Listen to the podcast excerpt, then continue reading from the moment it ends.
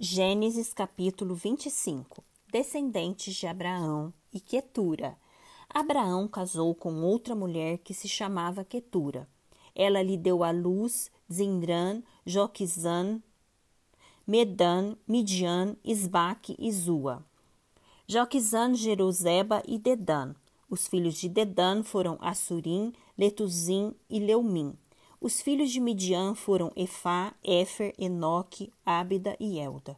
Todos estes foram filhos de Quetura. Abraão deu tudo o que tinha a Isaque, porém aos filhos das concubinas que tinha, Abraão deu presentes, e ainda em vida os separou de seu filho Isaque, enviando-os para a terra do Oriente. A morte de Abraão.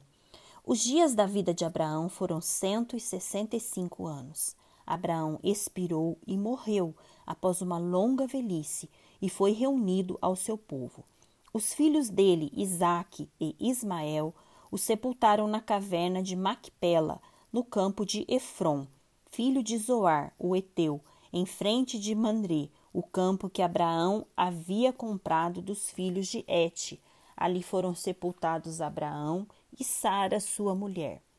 Depois da morte de Abraão, Deus abençoou Isaque, o filho dele. Isaque morava perto de Beer Laai Roi. Descendentes de Ismael. São estas as gerações de Ismael, filho de Abraão, que Agar, egípcia, serva de Sara, lhe deu à luz. Estes são os nomes dos filhos de Ismael, por ordem de nascimento. O primogênito de Ismael foi Nebaiote, depois Quedar, Abideel, Mibizão, Misma, Dumá, Massá, Haddad, Tema, Getur, Nafis e Quedemá. Estes são os filhos de Ismael, e estes são seus nomes pelas suas aldeias e pelos seus acampamentos, doze príncipes e seus povos.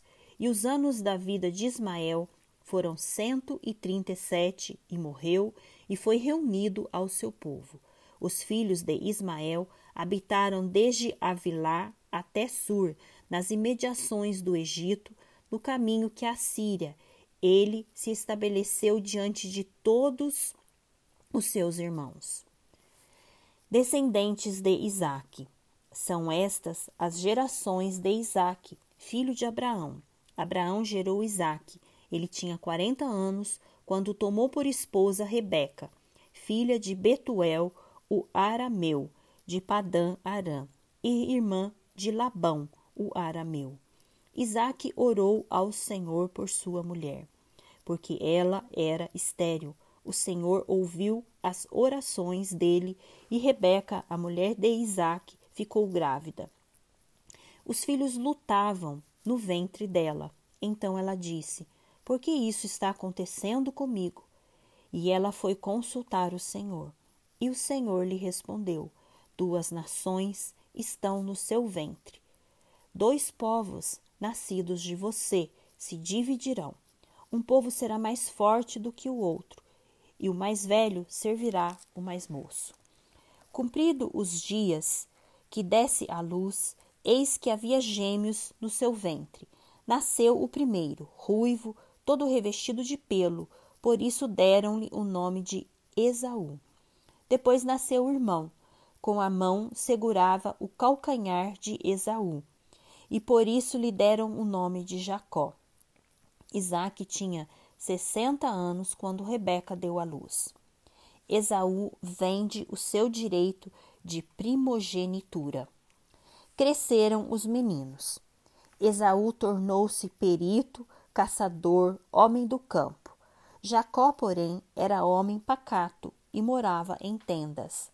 Isaque amava Esaú, porque se saboreava de sua caça. Rebeca, porém, amava Jacó. Jacó tinha feito um ensopado quando Esaú, exausto, veio do campo e lhe disse: Por favor, me deixe comer um pouco da coisa vermelha, essa coisa vermelha aí, pois estou exausto. Por isso deram-lhe o nome de Edom.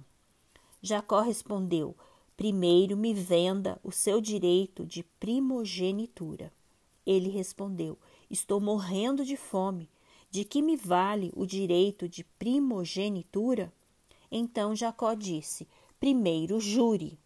Esaú jurou e vendeu o seu direito de primogenitura a Jacó. E Jacó deu a Esaú pão e o ensopado de lentilhas. Ele comeu e bebeu, levantou-se e saiu. Assim, Esaú desprezou o seu direito de primogenitura.